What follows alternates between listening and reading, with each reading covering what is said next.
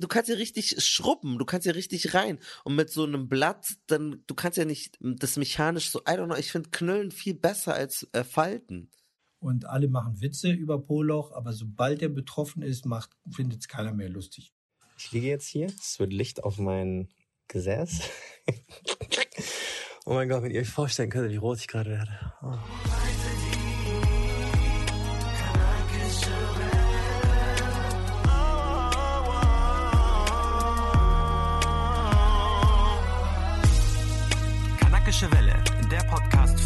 Marcel Nadim Aburakia und Malcolm Ohanbe. Servus und Salam äh, Shalom, Kedu, Marhaba, äh, was noch für Sprachen gibt, könnt ihr selber. Lacho, Lacho Dives. ihr hört gerade die kanakische Welle. Wir sind der Nummer 1 Podcast zur Identität in dem Einwanderungsland Deutschland. Und wir sind ein Angebot von Funk, das gehört zu ARD und ZDF. Mein Name ist Marcel Nadim Aburakir. Ich bin Journalist und Moderator, arbeite aktuell hauptberuflich bei der Deutschen Welle und mache Beiträge zu Sport, Kultur, Politik. Ich bin Marco Mohanwe, ich bin freier Journalist, aber vielleicht kennt ihr mich vom ZDF Auslandsjournal, da moderiere ich ein Format, das heißt Trending. Äh, ich habe noch den SWR-Podcast Sack Reis oder vielleicht kennt ihr mich von meiner Arbeit beim Bayerischen Rundfunk. Äh, da bin ich oft im Radio für den Zündfunk tätig oder moderiere auch eine andere Sendung, die heißt Respekt. Da geht es um demokratische Grundwerte. Und wenn wir beide nicht irgendwo anders Journalismus machen, dann sprechen wir gemeinsam hier bei der Kanakischen Welle zweimal im Monat. Danke, dass wir so viele Hörer haben. Das ist echt krass, Marcel Digga. Seitdem ich bei Mordlust war, Mordlust, haben wir so krasse neue HörerInnen einfach. Also die sind so freundlich und so lieb und die haben uns so tolle Rezensionen geschrieben. Ich weiß nicht, ob du die Nachrichten siehst, aber es ist immer so, hey, ich habe euch entdeckt und darf ich euch diese Frage stellen? Und ich so, ihr seid so toll. Ich lese alles brav mit an die Mordlust. Ladies, Mädels, ich bin, würde mich auch sehr freuen, wenn ich auch irgendwann mal bei euch im Podcast sein könnte. Wir mögen auch die Valleys, die schon seit immer da sind. Das ist ja klar. Aber herzlich willkommen an die Mordlust-Fans, die gekommen sind. Wir haben uns was einfallen lassen und zwar wollen wir diejenigen belohnen, die wirklich bis zum Schluss dranbleiben und die wirklich einfach treu sind. Das ist sehr wichtig für unseren, für unseren Support, für unseren Erfolg, dass ihr auch zum Schluss äh, reinhört. Und deswegen gibt es ganz zum Schluss ein besonderes Emoji, das wir euch sagen werden. Ihr müsst zum Schluss reinhören. Wir sagen euch nicht, wann es genau kommt. Und das könnt ihr dann posten bei uns auf Instagram und dann wissen wir, okay, ihr habt richtig zum Schluss reingehört. Ihr habt wirklich das gehört, weil nur ihr werdet das wissen. Das heißt, bleibt bis zum Schluss dran, postet es dann. Aber was ihr jetzt schon machen könnt, ist, Ihr könnt einen Screenshot machen und den bei euch auf Instagram teilen, uns taggen. Und was auch eine wirklich große Hilfe für uns wäre, ist, wenn ihr bei den verschiedenen Podcast-Providern, wo ihr das jetzt anhört, Apple Podcast, Spotify, wherever, uns eine 5-Sterne-Bewertung gebt, einen netten Kommentar. Wir kriegen ganz oft Angriffe von einer richtig ekligen Ecke irgendwie. Ähm, helft uns dagegen zu wirken. Ein paar nette Worte freuen uns auf jeden Fall sehr. Worum geht's denn heute? Heute ist wieder so ein Thema, wo man sich, wo ich mir mit meinem engeren Bekanntenkreis wieder Gespräche führen musste, ob man sowas überhaupt preisgeben will. Es geht um Po-Hygiene und anale Gesundheit, um Darmerkrankungen. Es, ja, es geht um ein Thema, worüber die wenigsten Leute normalerweise reden würden. Ja, man denkt sich, hä, was hat das mit kanakischer Welle zu tun? Natürlich gibt's ja auch kulturell unterschiedliche Prägungen und wir haben schon mal eine ähnliche Folge gemacht, da ging's um äh, Penisgesundheit und äh, Beschneidung. Könnt ihr euch auch anhören. Wir werden richtig alles geben, also richtig ja eine Finger am Po Mexiko und wir treffen auch einen Proktologen, der ist Dr. Skander Boasida, der alle medizinischen Fragen klärt und wir haben den nicht nur gezoomt oder so, sondern wir gehen da extra noch hin. Also nach diesem Gespräch machen wir uns auf und werden den treffen und dann nochmal ein für alle Mal so die wichtigsten Fragen klären. Also wenn ihr das jetzt nicht verstanden habt mit Finger im Pro Mexiko, Malcolm und ich gehen tatsächlich zu dem Proktologen und lassen uns den Finger in den Arsch stecken, damit der wirklich eine authentische Untersuchung von uns beiden macht. Also, wenn ihr noch nicht beim Proktologen wart und diese Experience mal durch uns miterleben wollt, müsst ihr wirklich bis ganz zum Ende da bleiben. Durch uns, literally. durch uns durch. Wir wollen aber wirklich erstmal mit so ein paar persönlichen Anekdoten anfangen. Wir tauschen die aus. Malcolm und ich, wir reden wirklich über ganz viel, über alles, aber das ist noch so Viele Sachen äh, haben wir uns noch nicht so ganz ausgetauscht zu dem Thema jetzt. Und ich habe auch einen Theologen konsultiert, denn viele der Praxen, die wir so kennen, mit, die mit Hygiene zu tun haben, haben auch einen religiösen Ursprung. Den werden wir auf jeden Fall auch noch kennenlernen. Aber fangen wir doch mal so an, Malcolm. Was für ein Klogänger warst du denn als Kind? Also ich will halt erstmal betonen, weil du jetzt auch meintest so, oh, Finger im Po und da, wir machen das alles. Das ist ganz normal. Wenn ihr sowas habt oder so, dann fühlt euch wohl, macht's euch gemütlich und wir alle haben irgendwie unsere Po-Probleme und da kann ich jetzt auch gerne dann auch drauf eingehen, aber es ist, es sollte kein Tabu sein. Es beschäftigt uns eigentlich die ganze Zeit. Wir wollen es normalisieren, aber von meinem eigenen Gefühl, ich bin noch nicht so comfortable damit, dass ich jetzt sagen würde, es wäre normal für alle. Und ich habe auch nicht das Gefühl, dass diese Themen so frei einfach besprochen werden. Ja, voll. Wir haben ja später noch einen Proktologen. Jetzt denke ich, Urologe kennt man ja, aber Proktologe, das ist ein extra Bereich für so Darm- und Analprobleme. Und dann gibt es noch die Gastroenterologie, haben wir auch für euch rausgefunden. Und da geht's auch um allerlei Magen, Blähungen, Darmprobleme. So ein bisschen Gastroenterologin, die ist so die Internistin und der Proktologe oder die Proktologin macht die OPs zum Beispiel. Und wir werden auch noch mal klären, so wie kackt man denn am besten? Wie steht es um Analsex? Und auch so die ultimative Frage, das ist ja die ultimative Frage, wie wäscht man sich richtig den Po? Also mit Klopapier oder nicht mit Bidet, das werden wir auch noch klären. Aber jetzt persönlich, und jetzt winde ich mich auch nicht mehr, also ich bin schon so ein Scheißer. Ich hatte immer die Scheißerei einfach. Ich weiß, ich war mal in der Türkei und wir waren auf so einem Schiff oder sowas. Und man wusste, dass ich in der Toilette war, weil die so vollgeschissen war dann immer, weil ich als Kind einfach so Blähungen hatte und so, ich hatte immer Probleme mit so Scheißen und Magen. Und meine Mutter war halt, meine Eltern waren dann halt immer so, ja, äh, kriegt das hin, da, da, da. Und später habe ich halt rausgefunden, dass ich halt auch äh, Milchzuckerunverträglichkeit habe. Aber das wusste ich halt nicht. Und ich dachte, ich bin irgendwie schuld und ich bin nicht hygienisch. Aber du musst es dir so vorstellen, ich habe ja auch, glaube ich, so mal einmal eine Geschichte erzählt, ja, in der letzten Folge zu Ehrenmorden, dass ich die Scheißerei von Joghurt bekommen habe. Das spritzt dann einfach raus. Das ist so richtig rot, rot. Und dann kann, und das war halt das Peinliche.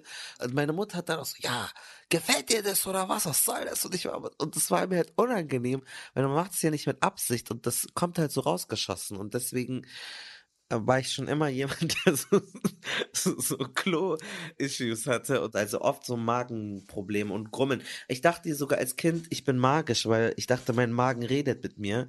Dabei hatte ich halt einfach nur wahrscheinlich Laktoseintoleranz, weil der halt immer so rumgegrummelt hat, mein Bauch. Laktoseintoleranz werden wir später auch nochmal besprechen. Ich hatte nämlich einen lustigen äh, Schwank dazu aus meiner Schulzeit.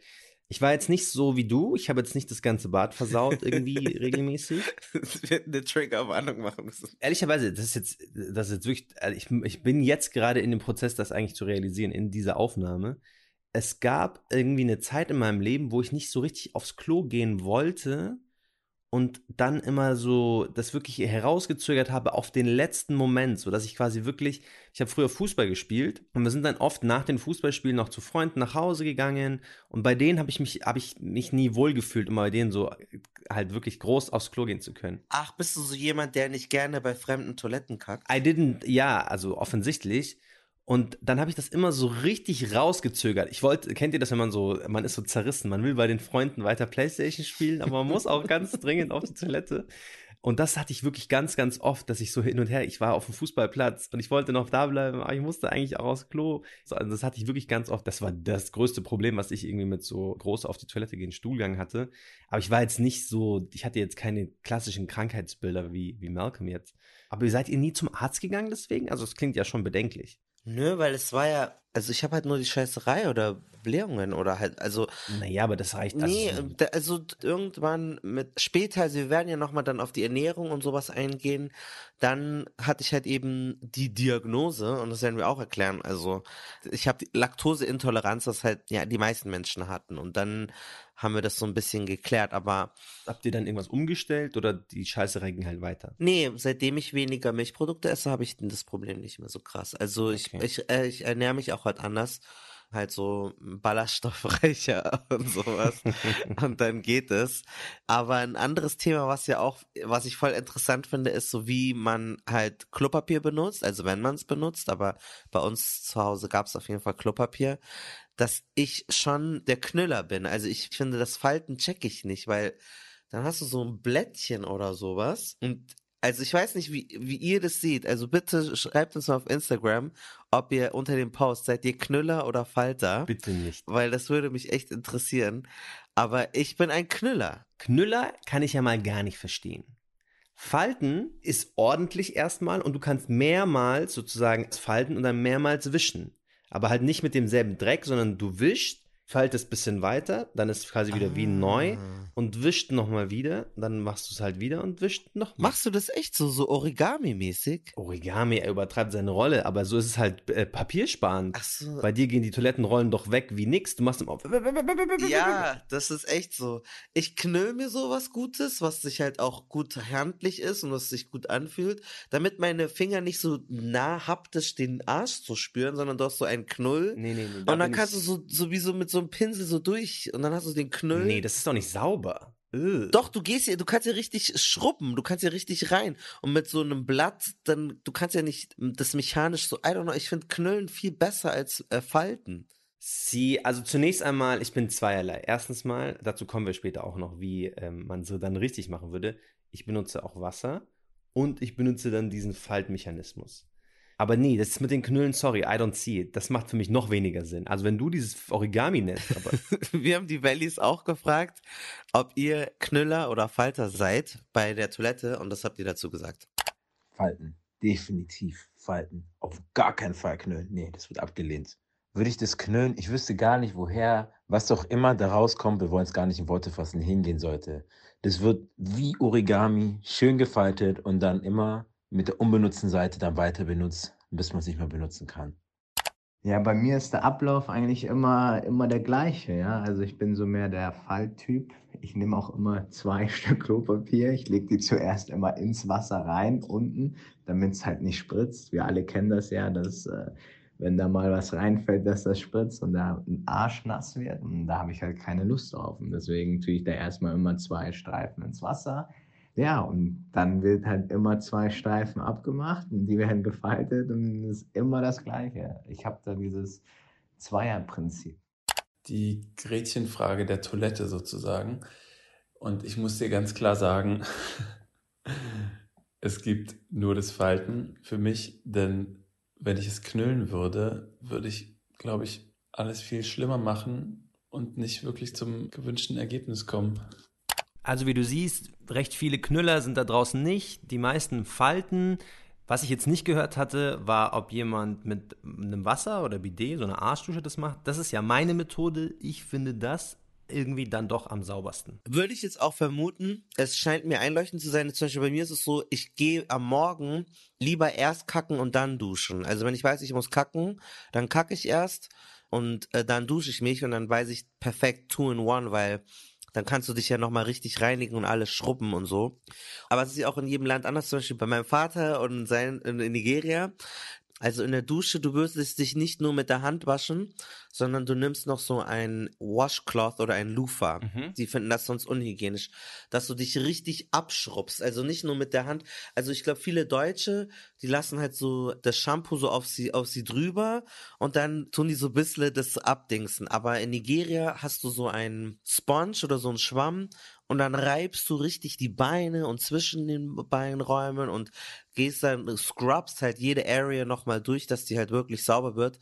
Und es ist harte Seife, also so flüssige Seife ist auch nicht so ein Ding, sondern Weißt du, woher das kommt? Kernseife. Nee, dieses mit dem Sponge und so richtig hart abreiben und so. Also Also der Gedanke ist halt komisch, sich mit den Händen oder so zu waschen, weil die erstens nicht so richtig gründlich schaben können und viel Dreck bleibt dir einfach so auf der Haut und wenn du nur so drauf schmierst, geht's ja nicht weg. Und wenn du halt noch so einen guten Schwamm hast, dann kannst du halt richtig tief gehen und es richtig sauber scrubben, weil ähm, wenn du halt unterwegs bist, wenn es heiß ist, du musst halt einfach richtig sauber sein. Es gibt viel Dreck ähm, in deiner Mhm. Umgebung, in, in, äh, auf den Straßen und so. Und deswegen ist es da auch so super wichtig. Ich, ich will nicht lügen. Ich bin auch manchmal so im Winter, dann dusche ich mich manchmal nicht jeden Tag, weil ich denke, äh, ich komme eh nicht raus aus dem Haus. Aber das wäre halt undenkbar. Also für Nigerianer jeden Tag eigentlich zweimal waschen. So waschen ist so total wichtig. Und es gibt ja auch diese viralen ähm, Tweets von so weißen Promis, die so sagen, ja, ich wasche mich einmal im Monat oder so. Das äh, ist eigentlich undenkbar. Also ich bin auch nicht so ein krasser, weil es ist, glaube ich, auch nicht ganz so gesund. Also normalerweise, ich glaube, man sollte so vielleicht vier, fünf Mal die Woche sollte reichen eigentlich. Aber wenn du halt viel arbeitest ich, und für die Energie, für das Gehirn einmal am Tag, ja. Ich kann das gar nicht. Ich kann es nicht, mich nicht einmal am Tag zu duschen. Das ist für mich, ich muss aufstehen, erst auf die Toilette, dann Zähne putzen, dann duschen. Mhm. Dann habe ich erst das Gefühl, ich bin überhaupt ready, diesen Tag zu starten. Ich verlasse das Haus nicht, wenn ich nicht geduscht habe, zum Beispiel. Mhm. Kann ich nicht. Ich, also ich mach's nicht. Ich fühle mich so unwohl. Ich will sofort wieder zurücklaufen äh, und das machen. Ähm, aber weil du jetzt Nigeria angesprochen hast, noch ein Schwank von mir aus meiner Heimatregion. Als ich in Palästina war, die ersten Male, weil wir hatten das in Deutschland nicht. In Deutschland haben wir auch erstmal nur so mit Toilettenpapier und sauber gemacht. Und dann das erste Mal, als ich in Palästina war, oder nicht das einzige, wo ich mich wirklich daran erinnere, da hatten die so einen Wasserschlauch neben der Toilette, mit dem man so spritzen Mm, konnte. So piu, piu, mhm. piu. Und ich dachte mir so, warum haben die so eine Wasserpistole neben, dem, neben der Toilette? So, Ich verstehe es nicht. Ich dachte, das ist, um die Klobrille und die Toilette so gut sauber machen zu können. Dass man dann so, ah, okay, wir sind jetzt bald bei der Reinigung, anstatt dass jetzt man jetzt einen Schwamm oder so sowas nehmen muss, weil das wäre ja irgendwie, man muss dann so nah ran, mit dieser Wasserspritze so in meinem Kopf, dass ich dann irgendwann mal in meiner kindlichen Neugier mir das dann halt mal an den Arsch gehalten habe und dann so, uh, au, bin ich so Ach, das aufgeschreckt. war wie so ein Gartenschlauch, der, wo du so drückst und dann kommt es so mit Druck so richtig raus. Es ist wie, nein, es ist wie eine Dusche. Es ist im Grunde genommen wie ein Duschkopf. Wie so ein In Gartenschlauch. klein, nein, ein Gartenschlauch. Ein, ein kleiner Duschkopf einfach. Mit so einem Spritzer vorne. Ja, ja, genau, ja, ich weiß, was du meinst. Da dachte ich mir so, ah, okay. Und ich habe aber den, die, die Übersetzung, weil mir das nie irgendwie wortwörtlich jemand ins Gesicht gesagt hat, was man damit macht. Daran ist es schon gescheitert. Ich dachte mir dann, ich habe jahrelang gedacht, das ist einfach nur, um die Toilette sauber zu machen. Was ich auch so krass fand, die Toiletten dort hatten immer noch so einen Sticker, wo dann drauf stand, nicht zu viel Klopapier reinschmeißen. Und ich dachte mir immer so, hä? Wie soll ich denn, ich muss doch so viel Klopapier benutzen, dass ich halt dann sauber bin. Und dann haben die immer das Klopapier in den Mülleimer geschmissen. Und der war aber auch nie jetzt übermäßig überfüllt. Dann dachte ich immer so, mit was reinigen sie sich? Jetzt im Nachhinein habe ich dann gecheckt, ah, okay, weil die halt immer die Pistole benutzt haben und sich den Arsch gewaschen haben. Ah. Dann war ich bei meinen Verwandten in Niederbayern. Ja, ich habe niederbayerische Verwandte. Meine Mutter ist aus Niederbayern. Für diejenigen, die das nicht wussten. Ähm, gab es neben den Toiletten immer noch eine zweite Toilette. Eine kleine, aber die war nicht so eine Kloschüssel, sondern das war einfach so ein Becken. Ich dachte mir damals auch in meiner jungen äh, Naivität, das ist zum Füßewaschen oder zum Babys waschen. Ach so, ach, das ist so, da setzt man sich rein, oder wie? Da setzt man den Po rein in so ein, in so, ist es so ein Popobad. Das ist ein Bidet und ich wusste das nicht. Und ich dachte mir, in dem kann man, macht, kann man sich dann die Hände waschen, während man auf der Toilette sitzt. Ah. Oder die Füße. Und dann habe ich immer so da, wo die Leute quasi ihren Arsch gewaschen haben, habe ich dann so meine Hände so. mm, mm, mm. Weil man ja als Kind so gerne so auch Zeit auf der Toilette verbringt. Und ich war so, ich habe das, das sind so die Klo-Möglichkeiten, die es in meiner Kindheit gab. Es gab entweder diesen Wasserschlauch, es gab die normale Methodik oder es gab halt dieses Bidet. Und ich habe eigentlich im Grunde genommen nichts davon wirklich verstanden gehabt. Ja, krass. Yes. Oder es gab diese, ich, da, was, das fand ich auch sehr, es gab diese Plumpsklos auch und die fand ich immer sehr eklig, muss ich sagen, wo man sich so hinstellen musste und dann so, Ja. Ja, diese Schläuche sind ja noch cool, wenn die, wenn die noch so einen Drücker haben, weil das mit Druck kommt. Aber als ich in Mali war oder in anderen Ländern, teilweise ist da nur so eine Flasche oder sogar eine so eine Wasserflasche oder so eine Kanne, die keinen Druck hat. Und da habe ich mich schon, da habe ich mir schon gedacht, okay, hat jemand hier Klopapier? Und das ist dann schon so, dass ich ähm, ich bin es einfach schon gewohnt, dass ich mir dann immer in manchen Ländern so in eine Apotheke gehe und mir dann so Taschentücher oder Zewa kaufe, damit ich es immer habe. Weil das sieht dann schon ein bisschen nasty aus. Obwohl es ja, aber da ist dann einfach nur so Wasser und du weißt nicht, was für ein Wasser das ist und ob das ist ja kein Mm. Münchner Quellwasser. wie man es richtig macht, lernen wir später vom Theologen auch übrigens. Aber diese Plumpsklos gab's auch und dann gab's diese wo du halt wie so ein Skifahrer so squatten musst und da sind so äh, Ja. zwei Bahnen für die Beine, so links und rechts. Das habe ich auch in Dubai gesehen. Äh, Ich habe meine Reportage gemacht fürs ZDF und da waren die ganzen Sklaven, wie sie genannt werden, also diese Arbeiter aus Indien und, äh, und, und Sri Lanka und so. Ich packe mein Handy aus und filme verdeckt. Rashid zeigt mir, wo er wohnt. Eine Massenunterkunft. Krass. Hier sind Plumpsklos, Stockbetten, zehn Männer in einem Raum, alle müde von der Arbeit, fühlt sich an wie ein Gefängnis. Die sind in so Massenunterkünften und da sind so ganz viele äh, Toiletten aneinander, die so rillige Linien haben oder so Streifen und dazwischen ist so ein Loch und dann stehst du so und du kannst aber nie sitzen und brauchst richtig Wadenmuskeln, also du musst schon strong sein und, und dann kackst du da rein. Krank. Ja. Krank. Also wie ihr seht schon, auf die Toilette gehen ist nicht immer so comfortable, wie wir das hier in Deutschland haben, sondern es ist oft ganz anders. Okay, jetzt haben wir schon ein bisschen so über auf die Toilette gehen gesprochen. Ich möchte von dir jetzt auch wissen, hast du dann als Kind auch mal so versucht, dein eigenes Arschloch zu sehen? Nee, habe ich nie gemacht. Hast du nicht so die so, um den eigenen Körper so zu erforschen? Ich habe schon andere Sachen probiert. Also so. Ich habe mich so an so Sachen äh, probiert wie so äh, Autofellatio oder so könnt ihr ja googeln, aber ich habe nie versucht mein Arschloch zu sehen. Also das war so nicht interessant. Was ich schon interessant fand, in die Kloschüssel zu gucken. Ist geil, wie Marcel so gerade googelt. Und zu gucken, wie sieht meine Kacke aus? Also welche Farbe hat die? Welche Form hat die? Marcel ist, guckt beeindruckt. Hautfellatio. Und das fand ich schon interessant. Also ich habe immer so geguckt, oh, ist es grün, ist es rot, ist es flüssig und sowas. Das fand ich schon irgendwie. Ich habe auch immer Fotos teilweise gemacht, weil ich dann, keine Ahnung, weil das ist ja immer anders. Deine Mutter sagt ja auch immer so, ja, wenn dein Pipi transparent ist, ist es gut, aber wenn es gelb ist, musst du mehr trinken. Und da hast du halt so deine Weisheiten Mhm. und das habe ich immer gecheckt. Hast du schon mal versucht, als Jugendlicher in dein Arschloch reinzugucken? Also ich habe ich hab nicht versucht, Autofellatio zu machen. Aber ich war mal in einem, also ich war noch nie in meinem Leben davor, war ich in einem Hotel mit so einem großen Spiegel. Und dann Mhm. waren wir mal in einem Hotel und dann war da so ein riesiger Spiegel. So das im Grunde genommen war die ganze, das ganze Hotelzimmer verspiegelt. So durchgespiegelt, ja. Und es hat sich dann einfach für mich angeboten, dass ich mich mal sozusagen so vorne rüberbeug und die Arschbacken so auseinander äh, ziehe und dann mal guck, wie das da so ist. Weil es aber auch, und jetzt kommen wir auch ein bisschen so, ja, wir lachen auch viel drüber, aber es war auch ernster. Ja. Ich hatte auch mal so eine Phase, wo das immer so gejuckt hat, so ein bisschen. Und ich nicht wusste, okay, was ist denn da jetzt? Ich, I don't, I don't fucking know. Es war halt einfach ein bisschen gejuckt. Und dann habe ich mal selber so nachgeschaut, mich so vorgebeugt Mhm. und so geguckt, ob da, keine Ahnung, vielleicht sieht man ja was. Ich Ja, habe dann auch ja. gegoogelt und dann umso mehr du googelst, umso schlimmer wird's ja. Und dann musste ich so richtig, oh, das war so unangenehm. Dann musste ich so richtig zu meiner Mama gehen und ich so, Mama, irgendwie, es juckt so und ich weiß nicht genau. Und meine Mama war total, meine Mama war halt wie eine Mama. Die war so, ja, hier ist eine Salbe, reibt es da immer so hin, das wird dann besser. Es wurde dann auch besser, Regelblumensalbe Okay. kann ich nur empfehlen. Ähm, aber da an, in diesem Modus war ich irgendwie so ein bisschen gezwungen zu schauen, was denn da eigentlich unten ist. Krass. Wie alt warst du da? Ah, ich war so 13, 14, glaube ich. Krass. Aber so in, man ist genau in diesem so, so gschammigen Alter, weißt du, wo man so, Ja, ja. man ist kein ich. kleines Kind mehr, wo die Mutter das sowieso wahrscheinlich irgendwie checken würde, sondern man ist dann so jung, äh. Teenage-Alter, man redet nicht über Penis und Arschloch und so. Das ist halt auch so, ein, so eine Tabugeschichte, weil du brauchst teilweise dein unmittelbares Umfeld, um sowas halt zu checken, weil du vielleicht ewig lang brauchst, um einen Arzttermin zu bekommen.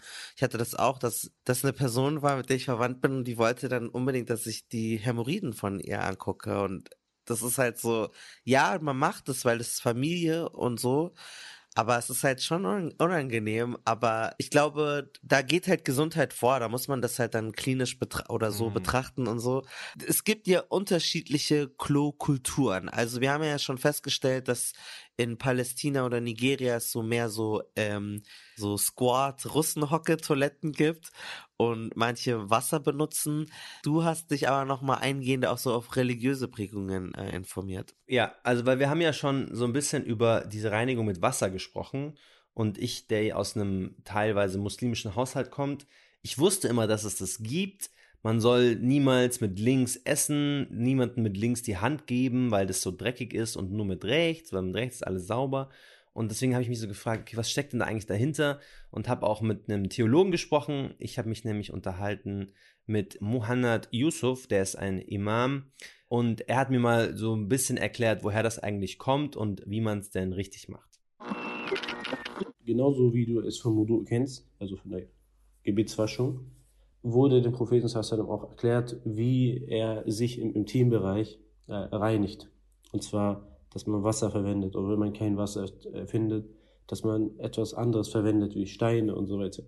Genau, wenn Wasser vorhanden ist, dann sollte man mit seiner linken Hand sich reinigen und mit der rechten Hand äh, Wasser gießen. Man könnte rein theoretisch auch äh, Papier, nasses Papier, Papier verwenden. Das geht natürlich auch. Man muss nicht direkt Wasser gießen.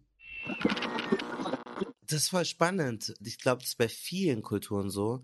Auch in Nigeria ist es so, du darfst niemanden mit der linken Hand begrüßen, weil das ist die dreckige Hand. Du musst immer mit der rechten Hand äh, Hallo sagen und so. Nigeria ist ja auch ein muslimisch geprägtes Land. Bei uns ist es im christlichen Süden, also es hat eigentlich gleich nichts mit Islam zu tun. Das, also vielleicht könnte sein historisch, aber ja, also es ist auf jeden Fall so. Also wenn du irgendjemanden kennenlernst und du streckst ihm die linke Hand aus, das ist richtig, dann ist die so, oh mein Gott. Es, das ist ja auch in Europa auch so. Du gibst niemandem mit links die Hand. Aber äh, zumindest, wie er es jetzt erklärt hat, im Islam hat das sozusagen ähm, es ist Sunna und wie man es richtig machen sollte. Aber in Palästina passiert es, also da ist mir das nie passiert. Da habe ich nie einen Kommentar bekommen, welche Hand ich jetzt benutze. Aber in Nigeria ist es wirklich wichtig, sogar wo, was du kaufst. Wenn ich was kaufe und ich nehme ein Produkt mit der linken Hand, da ist eine Verkäuferin, die ist ausgerastet. Nein, nein, tut es zurück, nimm das mit der rechten Hand.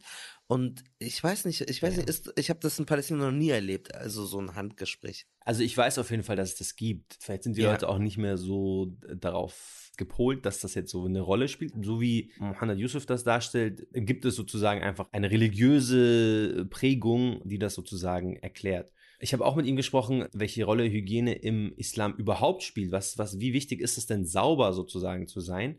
Und das ist sehr spannend, weil es gibt ein, tatsächlich eine Überlieferung, ein Vers, der sagt, die Hälfte des Glaubens ist schon Reinlichkeit und, und Reinheit. Also Hygiene allgemein im Islam nimmt einen sehr, sehr großen Teil unserer Religion. Äh, das ist etwas, was ständig vorkommt. Es gibt kaum eine Rechtsangelegenheit im Islam, von denen ich mich äh, auskenne, außer wo die Hygiene eine gewisse Rolle spielt. Tatsächlich auch äh, die Analhygiene. Sie wird nicht explizit immer wieder erwähnt, aber sie ist einfach da weil die Reinheit und der Reinheitszustand, man redet immer über den Zustand, welcher, welchen Reinheitsgrad man gerade hat, spielt immer eine sehr große Rolle. Dementsprechend ist es für viele Gottesdienste, also bevor ich irgendeinen Gottesdienst ausübe, immer sehr wichtig, davor einen gewissen Reinheitszustand zu erfüllen. Man kann sagen, 85% bis 90% aller Gottesdienste benötigen, dass der Analbereich sauber ist. Hast du auch mit anderen religiösen Sachen dich auseinandergesetzt? Also wie ist es denn ähm, Christentum? Ich habe auch einen Pfarrer konsultiert ähm, zu analer Hygiene und der christliche Pfarrer, wir können uns jetzt natürlich nur auf sein Wort verlassen, hat gesagt, da kennt er keinerlei religiösen Input. Da könnte man jetzt daraus schließen, dass vielleicht ähm, die Christen nicht so reinlich sind. Es gibt aber auch andere Texte, wo viel darüber geschrieben wird, dass auch Reinheit und Sauberkeit im Christentum wichtig ist. Da gibt es ja auch sowas wie Totenwaschung und sowas. Also es ist jetzt nicht so, dass man jetzt die alle über einen Kamm stellen kann und sagen, die Christen sind alle die Dreckigen. Aber zu Analhygiene selber konnte der Pfarrer mir jetzt wirklich gar nichts sagen und ich gehe jetzt mal stark davon aus, als Pfarrer hätte er da zumindest den ein oder anderen Satz mitbekommen.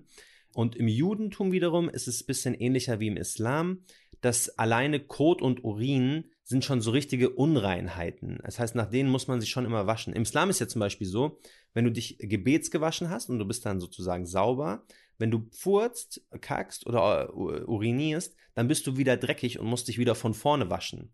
Also das ist schon so ein, ähm, so ein Ding, wo natürlich dann alle Muslime sich so bei Corona dachten, so, gib mal Hände waschen, wir sind sowieso die ganze Zeit irgendwie sauber. Und im Judentum ist es tatsächlich sehr ähnlich, wie diese Richtung reingeht. Die haben auch verschiedene äh, Waschungsformen für verschiedene Punkte, auch bei Gebet. Ähm, also Judentum und Islam sind sich da eher ähnlicher. Ähm, aber im Islam gibt es tatsächlich diese Überlieferungen und diese Sunna, dass man es mit Wasser und mit der linken Hand machen soll ist voll interessant. Ich habe mich ein bisschen auch ähm, mit so ostasiatischen Regionen beschäftigt und da habe ich rausgefunden, dass es in China, also in der Volksrepublik China, eine richtige politische Toilettenrevolution gebraucht hat, weil die anscheinend so schlechte Toiletten hatten, dass, also die Chinesen fanden das halt normal, aber die Touristen, ich zitiere jetzt mal Deutschland von Kultur, Hocktoiletten ohne Privatsphäre, oft ohne Trennwände und Türen, dafür mit beißenden Gerüchen, kein Wasserhahn, keine Seife, kein Klopapier. Und wenn es Klopapier gibt, kommt es in den überfüllten Eimer, weil die Kanalisation es nicht schafft. Toilettenszenen aus China. Also ohne Trennwände, das scheint so normal zu sein, dass es so schlimm war, ist wie die Kacken, dass China politisch die Toilettenrevolution starten musste und dann ähm, ganz viel investiert hat in bessere Klos, damit die dann nicht so schlecht dastehen vor ähm, nicht chinesischen Touristen und Touristinnen. Also das ist schon interessant, wie es zum Beispiel in China da in unseren westlichen Augen nicht so gut abläuft und Japan Krass. dann irgendwie so äh, Computertoiletten hat, die, die, Ja. die deine Wünsche ablesen, die deine Arschbacken massieren und Heizung liefern und sowas. Die wiegen ja auch deine Kacke. Ja, Die dokumentieren sozusagen, wie gut dein Stuhlgang aktuell ist und machen dich so rein und du kannst die Wärme einstellen und so. Das ist richtig High-End Experience. Es gibt echt einen guten Film von der Deutschen Welle dazu von Karim Soliman. Äh, 20 Minuten Film nur über äh, Toiletten. Packe ich euch in die Shownotes. Ist ziemlich gut. Was bringt dich zur Toilette? Natürlich, du kackst, was du isst. Und deswegen müssen wir halt auch darüber ein bisschen sprechen. Dadurch, dass wir auch über so kulturelle Prägungen reden, ich glaube, es gibt ja unterschiedliche Tischkulturen. Bei uns war es auch so, mein Vater war immer so, wenn wir gegessen haben, shut up, you're not eating, while we are having food. There's no discussion, no argument. Und ich glaube, das kann auch für die Gesundheit so einen Grund haben, weil man ja, wenn du ähm, nicht sprichst, dann hast du nicht so viel Luft, dann atmest du auch besser und dann kannst du dein Essen besser verdauen. Und ich Mhm. glaube, dass das auch Sinn hat. Also ich finde es ja schön und es ist auch voll gesellig, irgendwie beim Essen zu reden. Aber manchmal kann man sich halt verschlucken oder man verdaut halt das, was man isst, nicht so richtig gut. Ja, voll. Und das ist ja auch sowas, solche Tischkulturen, die entstehen ja auch über Zeit ganz oft in verschiedenen Ländern, verschiedene Kulturen, ja, ja, ja.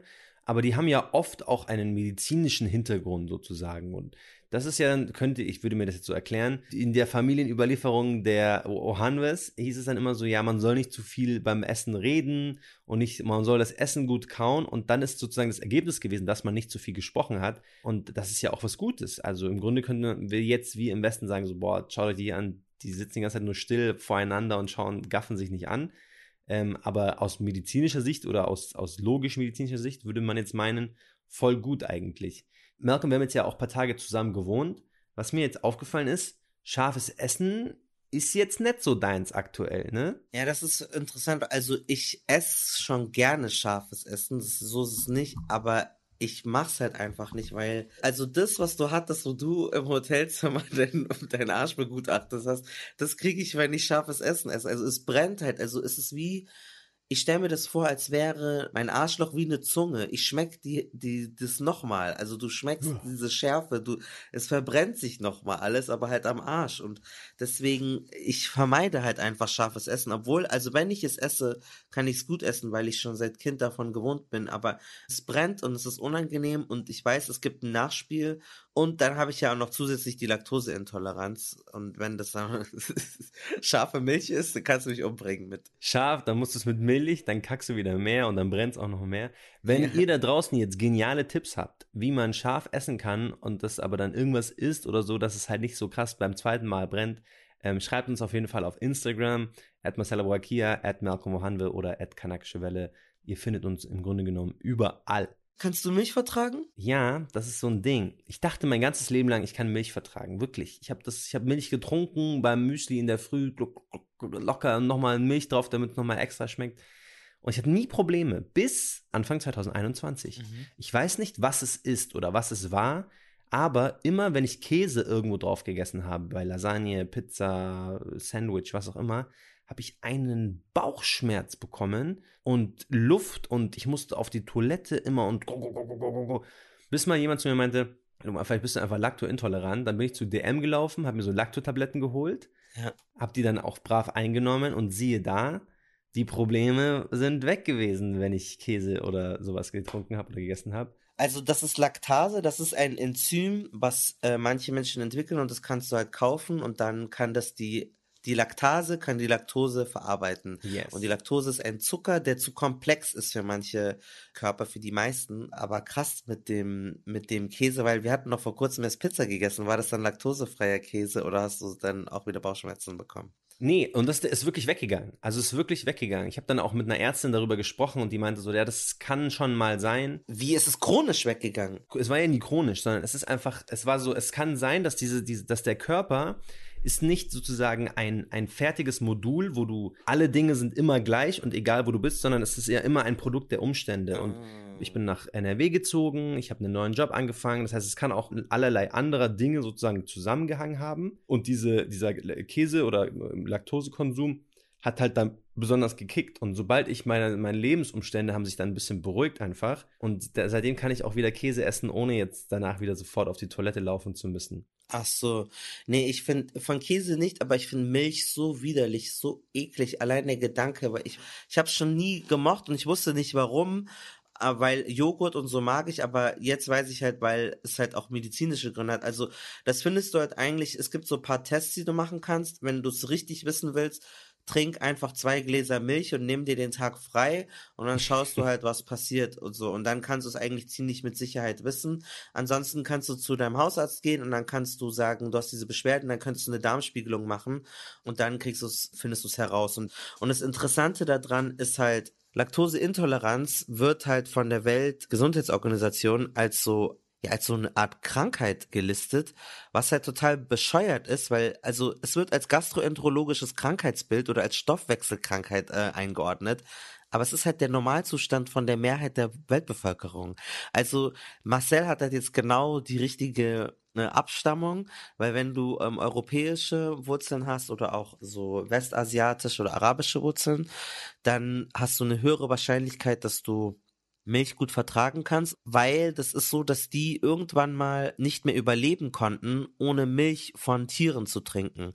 Also sie waren so Völker, die so Rinder hatten und brauchten das, wenn sie, als sie unterwegs waren, weil es so Nomaden waren. Und dann haben sie angefangen, diese Milch zu trinken. Und das ist dann so in der Biologie. Dann hat sich dieses Gen, das war ein Gendefekt, aber die, die das hatten, haben sich durchgesetzt.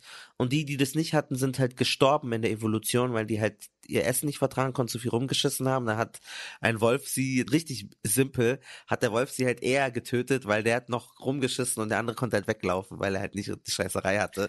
Und die Evolution hat das so aussortiert, dass am Ende halt sich das Gen durchgesetzt hat bei weißen Menschen, bei den meisten und bei ähm, indigenen Amerikanern. Im Bundeszentrum für Ernährung äh, heißt es, dass 15 Prozent in Deutschland an Laktoseintoleranz äh, leiden und in Afrika und in Ostasien seien es dagegen 65 bis 90 Prozent. Und ich denke mir halt so, mh, eigentlich ist es andersrum. 85 Prozent der Deutschen leiden halt an Laktosetoleranz, weil das ist doch der Defekt. Also warum wird das, was eigentlich eine Mutation ist, als normal äh, sozusagen gewertet? Milch ist ja eigentlich, eigentlich ist es ja so, das ist ja für Babys, ja für Säuglinge. Eine Kuh gibt die Milch halt den Babys und wenn die erwachsen sind, trinkst du die Milch nicht mehr. Und deswegen, ich will jetzt nicht veganen Werbung machen, ich bin selber nicht vegan, aber ähm, das ist nochmal wichtig, das nochmal zu reflektieren, dass es eigentlich der Normalzustand ist, dass man das nicht verträgt und dass man halt wahnsinnig viele Krankheiten, Blähungen bekommt, unnötig durch Milchprodukte. Wir sind jetzt beide keine Veganer, aber man, man kann trotzdem schon Werbung machen für Veganismus, glaube ich. Das ist eine, eine grundlegend gute Sache, weil in Milch, klassischer Kuhmilch, sind ja Wachstumshormone drin. Die sind ja extra für das Kalb, damit dieses Kalb groß und stark wird die Indigenen von Amerika und die Inuit vertragen Milch halt einfach überhaupt gar nicht. Also ich habe jetzt hier nochmal so eine Liste, wer, äh, kannst du raten, welches Volk am meisten Laktose verträgt? Am meisten Laktose verträgt? 98 Prozent. Das Volk der Deutschen. Nee, die Schweden. Uh. 98 Prozent der Schweden äh, vertragen Milch. Danach kommt Dänemark und danach Vereinigtes Königreich. Österreich, dann die Weißen in den USA und dann Mhm. kommen die Deutschen und die Tuareg sind auch ganz oben. Gut, die Weißen in den USA sind ja im Grunde genommen Deutsche und Italiener. Und dann Tutsi, Beduinen und so, genau, also so Völker, die das halt gebraucht haben, auch so, ähm, a- so arabische Völker und so. Und für ganz schlimm ist äh, Milch für Menschen aus Vietnam, aus Südostasien, aus Thailand, Aboriginal Leute aus Australien, und äh, Afroamerikaner äh, und indigene Leute auch in Südamerika. Also und Sizilien. Sizi guck mal, Sizilianer sind People of Color. Die können keine Milch. Sicilians, meine Kanaken. 71 Prozent der äh, Sizilianer sind laktoseintolerant. Ist auch schon mal. Also ich finde diese, ich finde so Gast, ga, gastroenterologische Krankheiten super spannend. Ja. Man, man reflektiert das eigentlich nicht so wirklich, aber wenn wir jetzt auch, als wir uns für diesen Podcast vorbereitet haben, für die Folge mal so überlegt und siehe da, klein Baby Marcel hatte direkt mal in einem seiner ersten Lebensjahre eine, eine der schlimmeren äh, Krankheiten, nämlich Salmonellen. Jetzt erinnere ich mich nicht so gut an die Geschichte, deswegen habe ich meine Mama gefragt, was denn da genau passiert ist. Hier ist Mama Aburakir.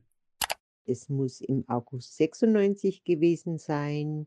Da hast du auf einmal hohes Fieber gekriegt, Bauchweh und eben Durchfall. Da sind wir dann zum Dr. Böse gegangen und der hat gemeint, du sollst viel trinken, aber du hattest keine Lust zum Trinken und ich habe dich damals auch noch voll gestillt. Und dann hat er ihm gesagt, ja, wenn das nicht besser, wenn es nicht besser wird am nächsten Tag, wenn du nicht trinkst, dann müssen wir ins Krankenhaus.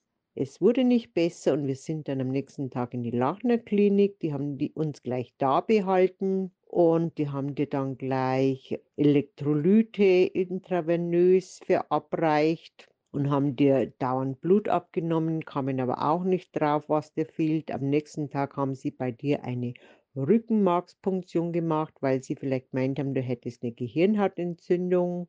Also es war ein schrecklicher Aufenthalt im Krankenhaus, weil du einfach immer geweint hast. Und auch da haben sie dir nach drei, äh, jeden Tag Blut abgenommen, haben schon fast keine Vene mehr gefunden. Zum Schluss haben sie noch im Kopf eine Vene gefunden, aber sie haben kein Resultat äh, gefunden, was dir eigentlich fehlt. Der Dr. Böse hatte aber auch schon Blut abgenommen und der wusste dann zuerst, der hat dann angerufen und hat gesagt, nein, weil sie dich auf Salmonellen auch behandelt haben, sie gaben dir auch Antibiotikum, aber es waren nicht die Salmonellen, es waren die Rotaviren. Die Rotaviren behandelt man einfach anders, ohne Antibiotika und man kann eigentlich nicht viel machen, außer dass du viel Flüssigkeit zu dir nimmst. Auf jeden Fall hat er gesagt, ja, im Krankenhaus, ähm, wenn es alles so schlimm ist, da wirst du nicht ruhiger werden, dann sind wir auf eigene Gefahr oder haben wir gesagt, nee, nach vier Tagen, wir gehen nach Hause. Dann ist das Gesundheitsamt eben eingeschaltet worden, weil es einfach eine äh, meldepflichtige Krankheit ist, wo praktisch alle Familienmitglieder, da wird der Stuhl untersucht und der muss dann über Woche, über zwei oder drei Mal muss man da alle paar Wochen eine Probe abgeben. Aber wie gesagt, wir hatten nichts, nur du hattest diese Rotaviren, hattest auch ganz schön abgenommen. Naja, ich weiß es deshalb so genau, weil wir im Oktober äh, 96 nach Palästina geflogen sind und die letzten Ergebnisse von den Stuhlproben noch nicht da waren und wir gar nicht wussten, ob sie uns dann überhaupt fliegen lassen. Aber wie du siehst, alles gut überstanden. Also wo man diese Rotaviren oder auch Salmonellen, wo du die her hattest, weil du bist ja voll gestillt worden. Also man nimmt an, dass es einfach äh, im Sandkasten Fäkalien von Tieren, ja, dass du dir das da, dass du da irgendwas in den Mund gesteckt hast und deshalb äh, das dich gleich so erwischt hast. Du Arme mit deinen Salmonellen. Ja, also ähm, so Magen-Darm-Krankheiten, also das ist der gängige Gebrauch für Gastroenterokrankheiten. Und manchmal ist es halt so harmlos oder halt okay, du kannst es nicht vertragen, aber manchmal steigert man sich halt auch rein, dann denkst du, oh Gott, habe ich Krebs, habe ich jenes? Und deswegen ist es, glaube ich, auch wichtig, das ernst zu nehmen. Manchmal ist es halt einfach nur so eine, ja, so eine Magen-Darm-Verstimmung, aber manchmal kann es halt auch irgendwie dein Po und dein, deine Analhygiene beeinträchtigen. Manchmal ist da schon etwas dran. Ja, wir haben jetzt ja auch voll viel so drüber gelacht und gequatscht und wir wollen es auch normalisieren, dass man da sozusagen einfach drüber reden kann. Aber in vielen Fällen ist da wirklich ein ernstes Leiden. Und es macht dann schon Sinn, zu einem Proktologen zu gehen, zu jemandem, der das mit Fachwissen wirklich analysieren kann und nicht mit so Hausmitteln und mit Hausweisheiten irgendwie daran zu gehen. Ähm, Das machen wir jetzt auch. Wir machen uns jetzt auf den Weg zum Proktologen. Dann heißt es Finger im Po Mexiko. Wir lassen uns das Ganze mal anschauen. Meine Analjungfräulichkeit wird genommen. Ich bin voll gespannt auf diesen Skandal Boasida. Oh mein Gott, ich bin so nervös. Und wir werden die Frage ein für alle Mal klären, wie kackt man richtig aus medizinischer Sicht und äh, wie kann man sich äh, von all diesen Krankheiten irgendwie vorbeugen? Also was ist die richtige Ernährung? Und was ist die richtigste Art und Weise, sich zu waschen?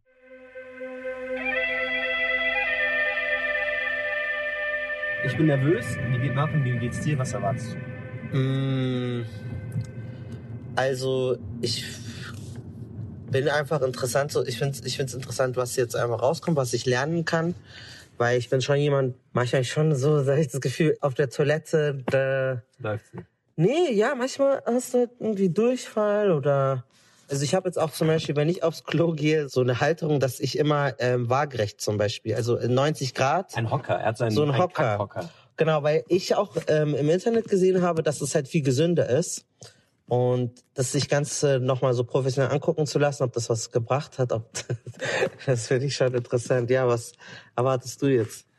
Ja, was erwarte ich? Ja, ich, ich habe inhaltlich wenig Erwartungen, weil ich ehrlich gesagt gar nicht weiß, wie, wie, wie rum steht's für mich der Hund. Mhm.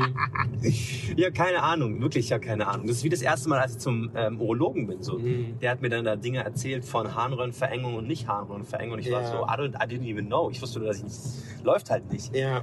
Ähm, und ich habe jetzt auch mal die letzten Tage vermehrt darauf geachtet, wie es mir so geht.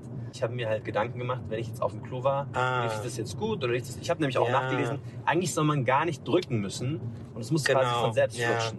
Und ich habe jetzt nachgeschaut, also Manchmal hat man ja- so ja. Äh, überprüft und es war jetzt nicht so smooth. Ich kann doch jemand, manchmal, der hat auch mal ein bisschen Blut drinnen und dann denkt man sich, oh nein, ist das eine Wunde oder ist das von innen? Also, was ist das Schlimmste, was du, dir passieren könnte? Also ich habe halt ehrlich gesagt aktuell gar keinen Kopf. Wenn der mir jetzt sagen würde, du hast Hämorrhoiden und da müssen wir jetzt morgen direkt eine OP oder sowas machen, Oh ja. dann wäre ich.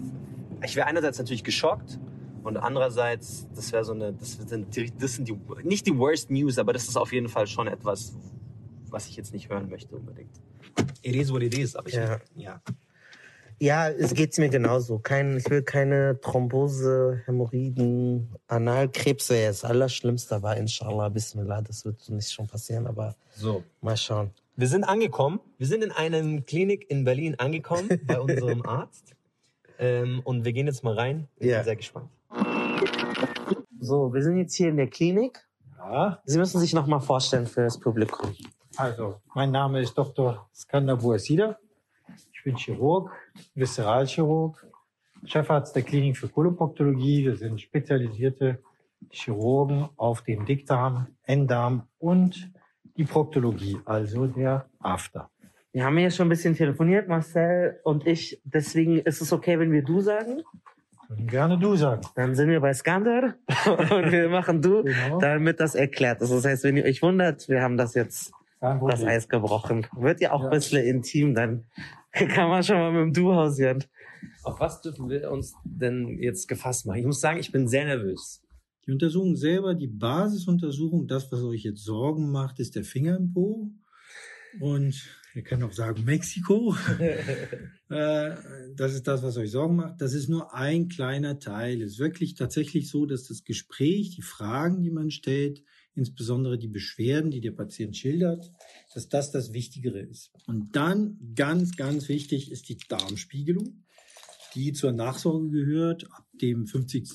Lebensjahr. Ich mache jetzt keine großen Details, so summa summarum, zahlt die Kasse für alle. Das ist die Vorsorgekoloskopie. Die ist toll. Die kann wirklich den ganzen Dickdarm, Enddarm, Mastdarm durchsehen und entweder Krebs entdecken. Das ist eine, Beule. Ich habe hier ein schönes Modell. Ach krass. Wir posten euch auch die Bilder dann hier aus dem Besprechungszimmer. Also Skander zeigt uns gerade ein 3D-Modell äh, eines, was ist das, Enddarm? Essen und Trinken, Speiseröhre, Magen, Dünndarm. Da findet eigentlich die, die eigentliche Verdauung, die Aufnahme von Nährstoffe, Eiweiß, Flüssigkeit und. Dann kommt der sehr flüssige Stuhl aus dem Dünndarm in den Dickdarm. Ich sage immer, der Dünndarm ist nicht besonders dünn, aber der Inhalt ist dünn. Also erst hat man gegessen, dann geht es durch so Magensäuren und das macht es so irgendwie Magen, ja. flüssig und Dann dann geht's- landet es erst im Dünndarm. Im langen Dünndarm. Okay. Der Dünndarm entartet fast nie. Am Dünndarm gibt's aus irgendeinem Grund, den kein Mensch weiß, fast nie Krebs. Am Dünndarm gibt's selten Komplikationen, selten irgendwelche großartigen Probleme. Es gibt die Kronkrankheit, das ist eine, Autoimmunerkrankung, die ist äh, entzündlich. Ja, sind viele junge Menschen betroffen. Ich glaube, ich habe das wahrscheinlich. Also, Das kann, können Sie sein. das sehen? Also kann man das in einer Sit- Sitzung feststellen und können Sie mir das sagen?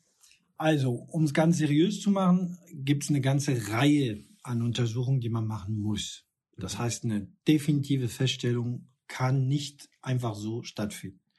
Aber ein Verdacht oder ein Ausschluss, dass kein Verdacht besteht auf einen anorektalen Grund, der restliche Dickdarm und Dünndarm wird ja nicht untersucht, Ah, da bräuchte man eine Spiegelung. dann bräuchte man, wenn man alles durchgucken muss, dann braucht man eine Magenspiegelung von oben, eine Darmspiegelung von unten und eine spezielle MRT-Untersuchung, um den Dünndarm zu sehen. Okay. Also in diesem Gespräch jetzt äh, finden wir raus, wie ist es denn mit den Beschwerden? Was hast du denn? Ja, das machen wir dann in der Behandlung. Aber Ja. erstmal können Sie uns ja zeigen, wie funktioniert ähm, Also die- der Darmkrebs. Also am Dickdarm sieht der Tumor aus wie ein Tumor, wie eine Beule, wie ein dickes Gebilde. Häufig ist es ganz weich und verletzlich, sobald man anfasst und sogar einfach so durch den Stuhl blutet und geht dann zum Ausgang hin und dann hat man häufig Blut im Stuhl. Das ist eins der Zeichen. Wenn es noch klein ist, macht das häufig gar keine Symptome. Man merkt nichts davon. Mit meinem Finger komme ich über den After hier relativ hoch und da kann ich dann so ein Gebilde tasten. Und das kann ich mit guter Sicherheit tasten, ob da ein Tumor ist. Ansonsten kann man vieles tasten, ob es überhaupt weh tut. Normal, tut nicht weh. Ob da eine Fissur ist, so ein Riss, wie da gemalt ist. Da hinten ist so ein roter Riss. Das ist sehr, sehr, sehr schmerzhaft. Und sogar so schmerzhaft, dass der Finger nicht, gar nicht geht. Darüber sind die berühmten Hämorrhoiden. Das sind so Pölzerchen, die können vergrößert sein, vorfallen. Fisteln, Abszesse, Entzündung an der Darmwand. Das kann man alles jetzt bei Also der der hat Untersuchung alles. sehen. Der hat alles, Arsch genau. hat Der alles, okay. hat, genau, der und Begriff passt auch ganz gut. Jesus Christ. Ähm, jetzt haben Sie gerade schon Hämorrhoiden genannt. Ja. Können wir das einmal sozusagen aufräumen? Was sind Hämorrhoiden? Was kann man gegen Hämorrhoiden tun? Wie, was, wie wird das auffällig? Äh, Ist ja, glaube ich, doch relativ verbreitet irgendwie. Ähm, Ja. Aber so viel Wissen haben nicht unbedingt alle dazu. Wenn es nach den Menschen, die herkommen, haben die alle Hämorrhoiden. Also, weil Hämorrhoiden wird alles bezeichnet, was irgendwie am Po zu Schwierigkeiten, zu Symptomen führt. Eigentlich sind Hämorrhoiden ein Organ. Äh, wenn einer mir sagt, ich habe Hämorrhoiden, das ist wie einer, der einem Orthopäden sagt, ich habe Hand. Also man Also jeder Mensch hat wirklich Hämorrhoiden. Babys werden mit Hämorrhoiden geboren. Das sind kleine Pölzerchen, die zwischen dem Anus und dem Mastdarm äh, liegen. Und wenn der das Poloch, der Muskel zu ist, wenn wir in Ruhe sind, wenn wir uns hier unterhalten, haben wir alle einen Ruhetonus. Der, der Muskel ist nicht entspannt, sondern ist zu. Und das staut das Blut und das soll da stauen, damit Feinabschluss. Ähnlich wie Dichtung an der Kühlschranktür. Wenn die zu ist, machst du. Und dann ist zu dicht und da weicht kein kleines falscher Freund, wie man so schön sagt, wenn die Hose schmutzig ist. Die Hämorrhoiden dienen dazu, das abzudichten. Aber es geht eigentlich darum. Hämorrhoiden entarten fast nie. Hämorrhoiden sind ungefährlich, aber es gibt sehr, sehr viele Menschen, die Hämorrhoidalleiden haben, also Beschwerden dadurch, die manchmal so schlimm sind, dass das ganze Leben keinen Spaß mehr Mhm. äh, macht, weil es ständig juckt, nässt, die Hose ist schmutzig, es Ja. fühlt sich wie ein Fremdkörper an, man setzt sich hin und da ist ein Knubbel, der drückt. Und alle machen Witze über Poloch, aber sobald er betroffen ist, macht, findet es keiner mehr lustig. So, also wir haben jetzt so ein bisschen uns kennengelernt. Äh, Wir wissen jetzt ganz grob mal, wie der Darm funktioniert und der, der Enddarm und After und sowas. Äh, Und jetzt geht's an die Untersuchung. Malcolm wird anfangen und wir kriegen jetzt erstmal die Untersuchung erklärt. Der Patient braucht sich nicht komplett ausziehen, die Hose geht nur kurz äh, runter, die Sicht ist ausreichend und er kann sich wehren. Man kann dann zurückschlagen. Also wir sehen jetzt hier gerade so eine klassische Behandlungsliege, wie ihr sie kennt. Ähm, und da drüber ist ein Bild, wo jemand in Embryostellung liegt. Und da gibt es ein schönes Gemälde an der Wand oder ein Bild eigentlich von Blumen und einer Waldwiese oder sowas. Ihr Garten, haben wir gehört, es ist Skanders Garten. Und da sieht man dann den Arzt nicht richtig, wenn der einem dann den Finger in den Po steckt. Auf dem Proktologenstuhl hat man klare Sicht nach vorne. Ich begleite Skander mal äh, ein bisschen vor. Er macht sich jetzt hier gerade, zieht sich seine Handschuhe an. Handschuhe müssen immer sein. Da kommt schon noch so ein Gleitzeug. So. Ah, Ich okay. stehe, ich stehe immer auf Sprüche. Ne? Jeden Tag sage ich entweder viel Liebe oder viel Glitsche. Ah, Am besten beides antworten die Schwestern immer dann. Okay. Viel Glitsche, bitte. Was müssen Sie jetzt von mir wissen? Müssen Sie mir jetzt so Fragen stellen oder muss Also ich was haben Sie für Beschwerden? Ich habe halt schon so manchmal beim Stuhlgang halt Probleme. Da ist es so ein bisschen... Die Hose bis zu äh, Oberschenkel. Okay. Nur den Po frei machen und dann auf die linke Seite hinlegen, bitte. Okay, okay. So, also richtig hinlegen. Da ist jetzt so ein Licht, so ein richtig geiles... Okay, richtig hinlegen, ja? Ja, So wie der, so, so wie der Mannequin. Okay. die Knie in Richtung Nase. Okay. Beide. Kein Problem. Oft lege ich erstmal Hand, dass weil die Leute aufschrecken. Ja. Da ist ein Fremder und ich gucke schnell. Ich erzähle jetzt viel, aber normalerweise machen Alles wir gut. Zeig mal. Also, ich hatte einen Finger im Po und so ein Lichtgerät jetzt im Po. Ähm, aber nichts Weltbewegendes zum Glück. Hände waschen. Also hier rechte Seite. Okay.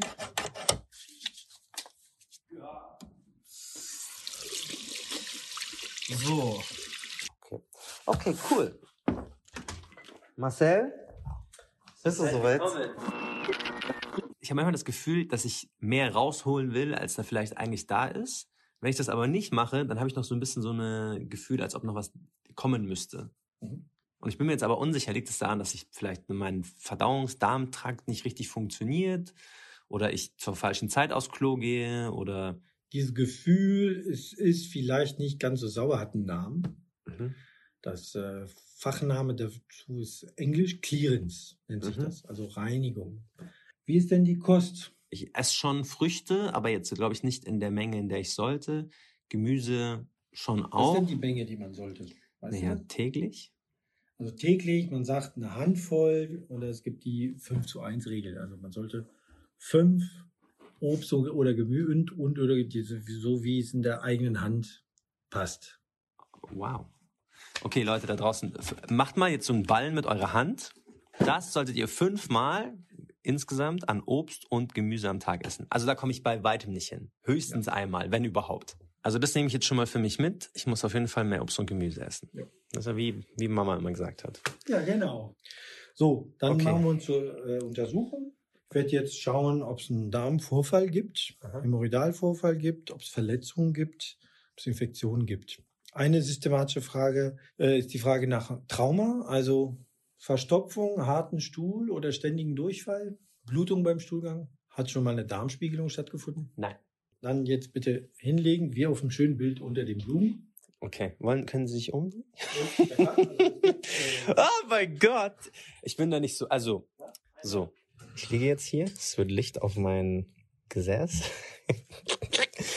oh mein Gott, wenn ihr euch vorstellen könnt, wie rot ich gerade werde. Oh. Haben Sie auch hier, haben Sie genug Glitch? Ja, ja. Okay, also, es So, geht jetzt los. Jetzt nicht erschrecken. Ich gucke nur außen. Mhm. Ja, ich lege immer ein bisschen Kontakt, dass keiner erschrickt. Ja, ich muss dazu sagen, ich bin da sehr schüchtern. Uh, Okay. Po Okay. ist völlig reizlos und ohne Verletzung. Bitte kräftig pressen, wie beim Stuhlgang. Drücken, drücken, drücken, drücken, drücken. Kein Prolaps, kein Vorfall. Es fühlt sich als ganz normal mit Blut. Jetzt kneifen. Okay, das war's. Funktioniert sehr gut. Und jetzt würde ich einmal mit dem Finger tasten müssen. okay, Wenn es weh tut, bitte stoppen. Okay, das könnte jetzt Nicht, unangenehm äh, werden. Gegenanspannen. okay. Brennt das? Nein. Okay. Es ist einfach nur kalt. Oh, der Finger ist. Oh, oh. okay. Hat die Ablenkung geklappt? Die Ablenkung war, hat nicht geklappt. okay, das war's schon. Der Befund ist völlig unauffällig. Cool. Dann holen wir doch mal Malcolm wieder zurück. Jawohl.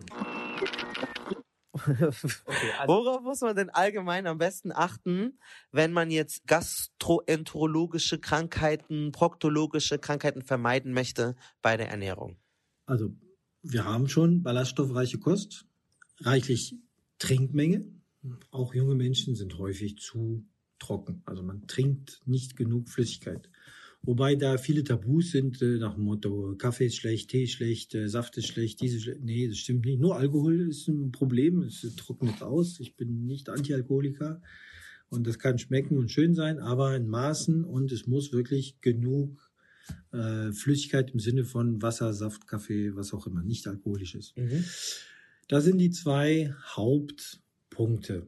Dann gibt's Unverträglichkeiten. Wenn man eine Unverträglichkeit hat, ist das Einfachste, das zu meiden.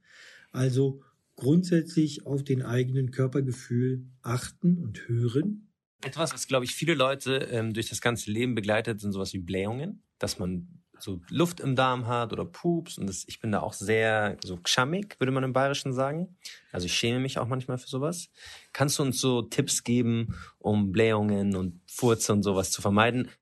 Jeder Mensch hat Blähungen. Auch die Königin Elisabeth hat Blähungen. Der größte Teil dieser Luft kommt vom Schlucken tatsächlich. Man schluckt Luft. Und es gibt Luftschlucker. Es gibt Menschen, die in sich angewöhnt haben, als Kind äh, viel Luft zu schlucken. Es gibt in vielen Sprachen der Welt äh, die Wortwendung armer Schlucker. Also dass man seinen Frust und seine da kommen wir wieder zur Psyche, in sich hinein herunterschluckt und, und dann schluckt man Luft. Gibt auch die Art und Weise zu kauen. Menschen, die mit groß offenem Mund essen, kauen, die schlucken deutlich mehr Luft. Es kommt darauf an, was man trinkt. Wenn man ständig Cola und Bier trinkt, da ist Kohlensäure drin, darf man nicht überrascht sein, wenn man mehr Blähungen hat. Dann gibt es äh, Nährstoffe, die von den Darmbakterien verdaut werden mit Gärvorgänge. Typischerweise Zwiebeln, Kohl. Das gärt in, der, in dem Darm, das wird wenig verdaut, viel Ballaststoffe bleiben da drin, die Bakterien toben sich aus und bilden Gas. Das muss abgehen. Das Stinkende, das ist ein kleiner Teil dieser Gase von der Menge her, aber es kann ganz fürchterlich stinken. Das ist die Gärung von Eiweiße. Aber das meiste an Gas, was entleert wird über dem Po, kommt nicht äh, durch Gase, die riechen, sondern es ist meistens geruchlos. Was sind denn eigentlich so die Klassiker großen Krankheiten, die immer wieder vorkommen? Je nach Altersgruppe, bei jüngeren Menschen sind es eher Hämorrhoiden, Abszesse. Es geht vom Pickel bis zur großen Eiteransammlung am After durch Infektionen mit Kotkeime, einer Drüse in der Tiefe äh, des Gewebes, die viel Gewebe zerstören kann, gefährlich sein kann, wird notfallmäßig operiert. Wie entstehen die? Pech. Ach so. Also es gibt. Bei Morbus Crohn-Patienten ist was anderes. Das ist diese chronische Entzündung, die das ständig äh, Ja. unterhält. Das habe ich jetzt bei dir nicht gesehen. Ja. Ist ähnlich wie ein Pickel, um das vereinfacht zu sagen. Okay. Aber eben am Anus in der Tiefe des Gewebes mit Kotbakterien. Also es ist ein Pickel hoch 10. Das ist viel gefährlicher. Okay. Abzesse ist eine der Top-Krankheiten und wenn ich das richtig verstanden habe, ist es eine Krankheit, wenn so ein eitriger, äh, was Pickel-ähnliches sich vermischt mit so Kotbakterien und noch weiter wuchert und Ja, sie nicht vermischt, sondern das sind Kotbakterien, die eine Entzündung in, in der Tiefe des Gewebes verursachen. Ja. Das Gewebe wird zerstört, verflüssigt sich, es bildet sich ein Hohlraum. Und entweder der Chirurg entleert das durch einen Schnitt oder die Natur entleert das. Das ist meistens eher schlechter, weil es später passiert und problematischer ist.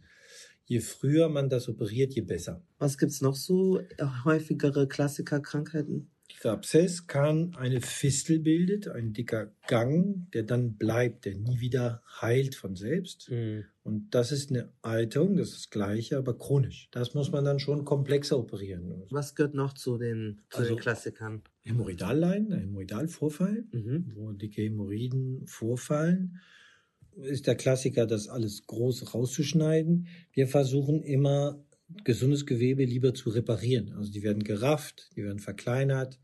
Benutzen wir auch Laser. Es gibt andere Beiklemmverfahren, die das verkleinern, raffen, hoch, befestigen wieder dorthin, wo es hingehört, Mhm. nämlich innen Mhm. und erhalten, Gewebe erhalten, schonend. Wir haben auch Fragen von unserer Zuschauer-Community gesammelt. Und hier schreibt eine, passend zu Hämorrhoiden, was tun bei Hämorrhoiden? Ich war schon bei 100 Proktologen und keine Spritze hat geholfen. Die Spritze ist die Sklerosierungstherapie. Das ist eine Spritze mit einem öligen, toxischen Medium, der in die Basis der Hämorrhoide gespritzt wird. Die soll eine Entzündungsreaktion verursachen, die eine Narbe verursacht. Und diese Narbe ist dickeres Bindegewebe, damit die Hämorrhoide schrumpft und nicht mehr so vorfällt. Bei kleinen, beginnende Hämorrhoiden kann das sehr gut helfen. Das ist keine schlechte Methode. Das ist die, die einfachste, kleinste Methode, die beim niedergelassenen Proktologen in der Tat häufig und zu Recht angewendet wird. Wenn das aber nicht wirkt, dann müssen andere Verfahren, wie ich schon sagte, das heißt, dass diese Knoten entweder zu groß oder zu entzündet, zu sehr vorfallen, die Halterung zu kaputt ist und dann muss man das reparieren. Und dann muss man eher andere Methoden angehen. Wir haben jetzt drei Krankheiten. Was gibt's noch so? Also die Analfissur ist der kleine Riss, fast immer an der gleichen Stelle hinten an der Analhaut. Das ist, wenn man zu viel presst und so eine dicke Wurst rauskommt und dann rei- reißt. Ja, generell bei Trauma in der Mischung mit Stress. Der Klassiker ist der hohe Tonus, dass der Schließmuskel viel zusammendrückt. Und bei einem harten Stuhl oder bei einer Untersuchung, bei einer Operation kann es auch passieren, kann es so einreißen an einer Stelle, die schlecht durchblutet ist, schlecht heilt. Und dann gibt es einen Teufelskreis aus Schmerz. Der Schmerz macht einen Reiz, einen Reflex, der Schließmuskel spastisch wie ein Krampf zusammendrücken lässt. Mhm. Wenn das so zusammengedrückt ist, dann ist das Gewebe so platt gedrückt, dass es nicht gut heilt. Aber das ist ein Reflex. Das kann man nicht durch Entspannungsübungen äh, Genau. beeinflussen. Das ist wirklich ein Krampf, der reflektorisch da ist. Okay, jetzt haben wir die vier generell oder so sehr grobe Krankheiten kennengelernt. Naja, und dann kommt, also darf man nicht vergessen, Krebs, Analkarzinom, Rektumkarzinom. Das ist ganz wichtig. Häufig Kondylome, HPV-Viren und Analkarzinom, Afterkrebs sind eng verwoben. Das ist eine äh, zusammenhängende Ursache, die zunimmt. Es gibt zunehmend diese HPV-Infektionen. Die gibt es in einem Land wie Australien praktisch gar nicht mehr, weil die Bevölkerung, die Kinder dort durchgeimpft sind. Also gibt es fast kein Analkrebs, so wie es fast kein äh, Gebärmutterhalskrebs mehr gibt, kein Pediskrebs mehr gibt, keine Scheidenkrebs mehr gibt. Das ist alles sehr selten dort geworden, weil die geimpft sind. In Europa ist das noch äh, häufig. Im Gegenteil, Analkarzinome nehmen tendenziell zu, Und warum sind wir hier nicht geimpft und die dort schon? weil die schlauer sind und die Deutschen mögen Impfungen nicht und das ist doof. Vom Alter haben wir jetzt so ein bisschen gelernt, wenn man eher jung ist, ist es vielleicht weniger Inkontinenz oder Krebs, aber vielleicht so Fisteln oder Ab Ja. Abzesse oder ähm, Warzen oder sowas. Bei jüngeren Menschen eher entzündliche Erkrankungen und äh, sexuell übertragbare Krankheiten. Und all diese Krankheiten gibt's im Alter genauso. Ja. Aber von der Menge her geht's eher in Richtung äh, Krebsleiden, Tumorleiden mit zunehmendem Alter. Ja. Und das andere sind die ganzen Insuffizienzen. Also der Darmvorfall, der Schließmuskel, der Mhm. zu schwach ist, der nicht mehr schließt, die Schließmuskelverletzung, dass der Schließmuskel durchgerissen ist, kaputt ist, weg ist. Und, äh, Und der Darmvorfall, der Beckenbodenvorfall. Und gibt es da auch so geschlechterspezifische Krankheiten? Frauen erleben viel mehr Risiken. Frauen werden erstmal entbinden, das ist ein ganz großes Risiko. Das ist Mhm. äh, überhaupt ins Leben gibt es in der, in der modernen Welt, wenn man nicht in, in der Savanne lebt, äh, gibt es wenige Zeiten im Leben, wo man solch ein Risiko als junger, äh, ansonsten gesunder Mensch ausgesetzt ist, wie bei einer Schwangerschaft, einer Entbindung. Das ist das eine. Und dann, wie die abläuft, wenn das Kind sehr groß ist, die Mutter sehr klein ist, da gibt es einiges an Zustände, die diese, dieses Risiko erhöhen können. Also bei Frauen ist das eher häufiger. Gibt es so mehr herkunftsspezifische äh, Analkrankheiten? Kanaken kommen ja nicht selten vom Mittelmeerraum.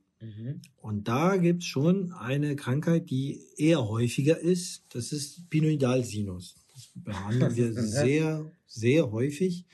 Gibt andere Namen. Steißbeingrübchen, Steißbeinzyste, Steißbeinabszess. Das ist eine Entzündung hinter dem Anus, genau in der Rima, in der Po-Falte. Kann bei jedem passieren.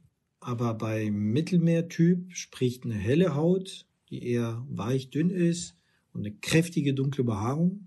Entsteht das häufiger. Die Haare drücken sich durch die Haut. Es macht eine Eiterung, ein Abszess. Und die klassische Behandlung ist, das alles auszuschneiden. Und da gibt's, ihr könnt mal googeln, unendlich viele Blogs mit große Also so- Wunden, mit junge Menschen, die darunter leiden und monatelang brauchen, bis es heilt. Und dann kommt's wieder und es ist furchtbar. Da ist eine gute Vorsorge davon, gerade Familien, die betroffen sind, sich die Haare wegzulasern oder zu waxen. Einer meiner besten Freunde, auch Kanake, hatte genau das. Was sind sexuell übertragbare Krankheiten, die bei Ihnen auf dem Schreibtisch landen? Bei dir? Okay. Analverkehr unter schwulen Männern, das ist das, was immer als erstes kommt, ist gar nicht mal so häufig. Also MSM, äh, das ist, so nennen wir das, Männer, die Sex haben mit Männern. Das häufigste sind sexuell übertragbare Krankheiten, also Gonorrhoe, Syphilis, Kondylome am allerhäufigsten, HIV äh, ist immer noch eine schlimme Krankheit.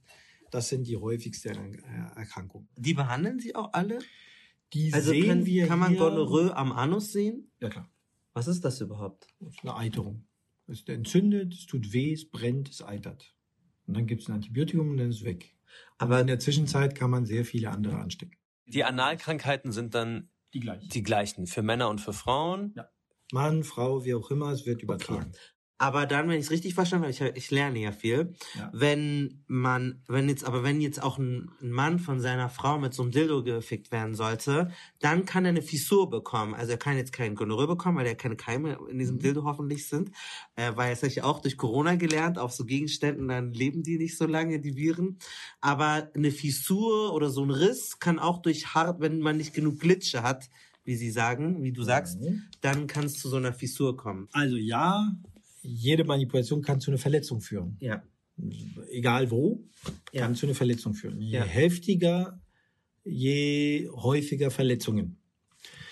Das heißt, was ich gerne sage, ist, der liebevolle, vorsichtige, behutsame, schmerzlose Analverkehr mit viel Gleitmittel Mhm. führt nicht zu Verletzung.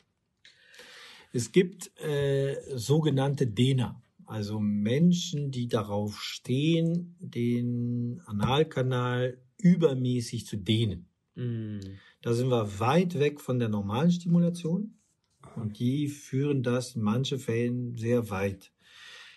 Dadurch, wäre dass sowas die wie Fisting jetzt zum Ja, genau. Beispiel. Und das ist sehr medizinisch sehr bedenklich. die Häufigkeit, dass da Verletzungen passieren, dass da der Schließmuskel ausleiert, Studienkontinent, Darmverfall, wird zwangsläufig logischerweise höher sein. Wobei, ich muss nochmal betonen, verlässliche Statistiken gibt es nicht. Du hast vorhin das, das HPV-Virus angesprochen und wir hatten schon eine Folge, wo es um Penisgesundheit ging. Da hatten wir auch schon den HPV-Virus und da haben wir gelernt, dass die Mehrheit der sexuell aktiven Menschen hat den eigentlich schon. Was hat das mit diesem Virus überhaupt auf sich, wenn den jeder hat? Wir haben jetzt auch gelernt, in Australien wird geimpft, hier nicht. Und was kann denn da alles passieren? Also HPV heißt Human Papilloma Virus. Es gibt um die 80 Typen, die bekannt sind. Und unter diesen 80, ich sag mal summa summarum, gibt es ein Dutzend, die Hochrisiko sind. Und diese Hochrisikoviren verursachen Krebs. Allerhäufigsten ist Gebärmutterhalskrebs, am zweithäufigsten Analkrebs, also vom After, vom Poloch. Und dann kommen wirklich Peniskrebs und Scheidenkrebs und Vaginalkrebs immer im Intimbereich. Die meisten der HPV-Viren sind Low Risk, die verursachen die Viruswarze am After oder an der Scheide oder am Penis. Die ist juckend, störend, die sind hartnäckig in der Behandlung, die kommen gerne wieder. Und dieses Nässende, die nässende Flüssigkeit darauf ist sehr, sehr ansteckend. und Und deswegen ist auch ein Kondom bei Viruswarzen keine hundertprozentige Sicherheit. Das muss man sich immer merken. Das ist eine Schmierinfektion. Und wenn man Sex hat, fasst man sich ja an. Hm, Also, und da gibt's Flüssigkeiten und man kann nicht unterscheiden, welche. sozusagen. Ja, und drumherum und äh, wo auch immer. Also da- das Hm. äh, ist keine hundertprozentige Sicherheit. Wenn man Viruswarzen hat, muss man die behandeln. könnte man jetzt nicht einfach sagen, okay, äh, kein Problem, ihr habt es jetzt, aber wir impfen euch nochmal, dann kriegt ihr es später nicht mehr so wie Corona. Nee, die Impfung bei einem Menschen, der bereits HPV hat, und das sind meistens diejenigen, die schon Sexualkontakt hatten, ist nicht sinnvoll. Ja. Okay, aber jetzt für Menschen, die so gewisse Ängste haben, auch hierher zu kommen, denen das zu unangenehm ist, zu privat, was ja sicherlich viele sind, gerade wenn man aus einem bestimmten Kulturkreis ist, ist es ja nochmal Mhm. fast schon verpönt, zu einem gewissen Arzt zu gehen. Wie, wie merken Sie das erstens und wie kann man das dann auffangen? Also ist schwierig aufzufangen. Die einzige gute Waffe ist Ehrlichkeit, direkter Blick und Humor. Und Professionalität. Also ich gehe mit Krankheiten um und äh, wir können lachen, aber gleichzeitig zeigen, dass das sehr, sehr ernst genommen wird, dass alle Details angegangen werden, dass nichts ein Problem ist. Die Tür ist zu. Aber insgesamt ist es kein Problem, denn ich bin der Doktor für schlimme Sachen und für unglückliche Patienten. Und die, die hier sind, haben oft einen hohen Leidensdruck, so dass, wenn ich meine schwierigen Fragen stelle, ist meine Erfahrung eher, dass der Betroffene Erleichterung hat. Wie checkt man regelmäßig, ob da nicht vielleicht eine Warze ist oder, oder ein Riss oder, oder Prolaps oder so? Also, ich glaube, keiner guckt sich halt sein Po-Loch irgendwie an, aber vielleicht könnte man es prophylaktisch machen. Und wenn man wollte, wie macht man das denn richtig? Also, prophylaktisch weniger. Am After ist eher so, man hat Beschwerden und geht zum Arzt und der guckt. Es ist kein Verbot, sich selber zu untersuchen. Aber auch die, die sich untersuchen, das sind die, die merken, dass da was nicht stimmt. Irgendwas stört, irgendwas ist da. Und dann gucken die und merken, oh, das sieht wirklich anders aus, wie ich es mir vorgestellt habe. Und dann gehen sie zum Arzt. Das Ganze, was wir genannt haben an Krankheiten, das Ja. macht einen dramatischen Leidensdruck. Und ich bin eher daran gewöhnt, hier Patienten zu haben, die mich um eine Operation flehen. Bitte gucken Sie drauf, befreien Sie mich davon. Das ist eher so rum. Meine Erfahrung beruht auf Aussagen von Patienten, die in der Tat sich Sorgen machen und dann in die Hocke gehen und sehe ich, äh, also einen Spiegel auf den Boden legen, in die Okay. Hocke gehen, da- die sogenannte orientalische Hocke, also Fuß, Ferse, alles flach auf dem Boden und dann runtergehen mit dem Ru Russenhocke, würde man heutzutage Ja? sagen. Ja. Und dann geht der Po auseinander, die Vulva, das Perineum, das ganze Bereich geht auseinander und wenn ausreichend Licht ist und ein Spiegel drunter ist, dann kann man es sehen. Jetzt können wir die Frage klären, die wir seit Anfang an eigentlich klären wollen. Wie reinigt man sich richtig? Was wird empfohlen? Was ist eigentlich völliger Humbug? In Deutschland sind wir das Toilettenpapier gewohnt. Ist das denn überhaupt sauber, wie sich die Leute hier reinigen? Kein Drama draus machen. Wenn sich einer sauber und wohl fühlt, soll er machen, was er will. Es wird oft ähm, moralisch angegangen. Mit Reinheit und gut, was ist gut, was ist böse. Also Stuhl ist böse, ganz grundsätzlich. Es stinkt, ist ekelhaft. Und somit erstmal, wenn sich einer wohlfühlt, sauber fühlt, soll keiner Vorwürfe machen, du machst falsch, du machst richtig. Aber grundsätzlich. Das war jetzt die me- medizinische Triggerwarnung. Das- und jetzt Grundsätzlich- Und jetzt? Kein Mensch würde auf die Idee kommen, morgens aufzustehen, sich das Gesicht mit trockenem Papier zu kratzen. Oder wenn ich meine Hände besuhlt habe, verdreckt habe, will ich nicht mit trockenem Papier abkratzen. Ich würde mich waschen. Machst du doch auch. Also waschen. Analbereich ist eher noch mehr strapaziert. Wir brauchen diesen Bereich. Die Belastungen sind viel, viel schlimmer im Intimbereich als im Gesicht. Und trotzdem gibt es viel mehr Pflegeprodukte, Seife, Waschung, Zeit, die man mit dem Gesicht verbringt, als mit dem deutlich mehr strapazierten Analbereich. Toilettenpapier, Klopapier ist eigentlich nicht empfohlen aus medizinischer Sicht. Ja, für die Haut ist besser, sich zu waschen. Wenn man einen weltweiten Durchschnitt macht, dann ist auf der ganzen Welt Toilettenpapier so, so ein Reichtumsproblem. Es gibt in anderen Wäldern gar kein Toilettenpapier, das ist nicht bekannt, sondern da gibt es eine Flasche, da gibt es einen Eimer, einen Behälter, einen Schlauch, eine Möglichkeit, sich zu waschen. Genau. Das heißt, mit der einen Hand würden, würde man jetzt aus medizinischer Sicht, wenn man unterwegs ist, eher eine Flasche Wasser nehmen, reindingsen, mit der anderen Hand Ja. da so das Dreck da wegmachen Ja. und dann vielleicht abtrocknen und Hände waschen. Dann haben wir Hilfsmittel. Wir sind ja wohlhabend. Es gibt Handpo-Duschen. Das kann man bei Amazon für wenig Euro, wirklich wenig Euro, ist nichts äh, Teures. Das ist so ein Fläschchen und da ist ein Stab und wie eine Dusche, das füllt man auf. Das ist eine Flasche. Und nur, dass das ist nicht nur umständlich beim Fließen, schi- beim, beim Gießen, man drückt drauf, es macht einen kleinen Strahl und dann wäscht man sich. Die Stufe drüber, also auf irgendeinen Online-Händler für, für 20, 30 Euro, äh, kann man so, so einen ganz einfach so einen Schlauch mit am Schlauchende ist ein kleiner Knopf und das macht man an der Klospülung. Da ist ja ein Wasserzugang. Und das hält man in die Hand und kann man damit beliebig auf dem Po mit einem Strahl äh, spülen und das, man duscht sich dann praktisch im Intimbereich, aber auf der Toilette ist äh, von, von der Hygiene einfacher und dann ist man sauber. Toilettenpapier kann man sehr wohl benutzen, um sich zu trocknen. Hm. Und dann gibt es die nächste Stufe, das sind die berühmten aller tollen und super unglaublichen koreanischen, japanischen Toiletten. Die so rausschießen. Die haben ganz ausgeprägten Sinn für Hygiene. Das ist bei denen auch weniger, äh, also das problemlose Gesprächsthema. Ja, da kannst, da hast du einen richtig einen Computerpult mit ganz viele Knöpfe. Da kannst du dir einen Duschstrahl, der dann gezielt oder sich dreht oder warm oder kalt. Mm, ne? geil. Und dann kommt Luftstrahl, der das alles trocknet ohne Kontakt. Und dann das Gerät kann wiegen, wie viel Stuhl war und wie oft und äh, welcher der Benutzer war. Da kann er dir dein Profil machen. Also diese Dinge sind äh, ganz toll und die sind dann eher Porsche, Mercedes. Was ist denn jetzt besser von der Sitz, von der Kackposition? Biologisch ist ganz klar die Hocke so, dass der Weg äh, der Entleerung kürzer ist, der Beckenboden senkt sich. Das ist alles ergonomischer. Das ist alles mit Vorsicht äh, anzugehen, so eher nur eine Tendenz für die Gesunden. Also wenn jemand sich ganz schwer entleert, dann ist wirklich die Hocke empfohlen. Und da diese Hocktoiletten in Deutschland selten sind, empfehlen wir einen Schemel, damit die Füße höher sind und damit die Körperform, die Winkel im Hüftgelenk, im Becken näher an der Hockstellung. Das ist eine ganz klare Empfehlung. Wir machen noch eine, eine ganz schnelle ZuhörerInnen-Fragen-Runde. Feuchtes Toilettenpapier, ja oder nein? Feucht ist besser als trocken, Mhm. aber ist nicht so gut wie richtig waschen. Hier schreibt jemand, ähm, Haarentfernung am Anus, ist das okay oder eher schädlich? Äh, kommt drauf an, wie. Also Nassrasur mit Messer, da sehen wir häufig Verletzungen, die sich dann entzünden, viel Pickel, viel solche Probleme.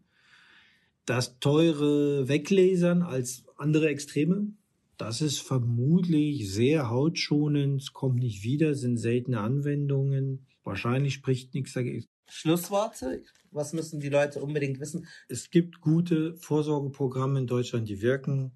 Das sind Impfungen und die Vorsorgeuntersuchung, insbesondere die Darmspiegelung ab 50, bitte unbedingt wahrnehmen. Punkt zwei: Gesunde Lebensweise muss man jedem empfehlen. Rauchen ist ein Problem, ballaststoffreiche Kost. Und wir haben gesehen, die meisten selbst gesunden essen nicht genug Ballaststoffe. Reichlich trinken, Sport, Sport, Sport. Und drittens, seid liebevoll zueinander. Und das reicht mir schon.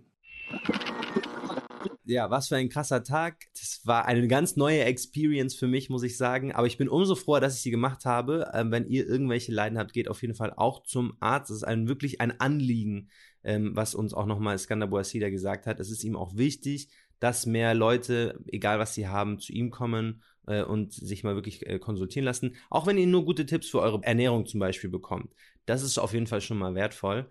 Jetzt ist der Emoji der Woche der Pfirsich-Emoji. Das heißt, den postet ihr unter den aktuellsten Post, den ihr auf unserer Instagram-Seite findet, at kanakische Welle. Wir sind ein Podcast von Funk, dem jungen Netzwerk von ARD und ZDF. Mein Name ist Marcel Nadim Awakir. Ich bin Malcolm Ohanwe. Wir haben die Redaktion übernommen. Wir beide sind die Redakteure dieses Podcasts. Wir haben den offenkundig auch moderiert. Den Titelsong habe äh, ich gemeinsam geschrieben mit dem Sänger Mohabed und der Schnitt und die Produktion kommt von Pauline Korb.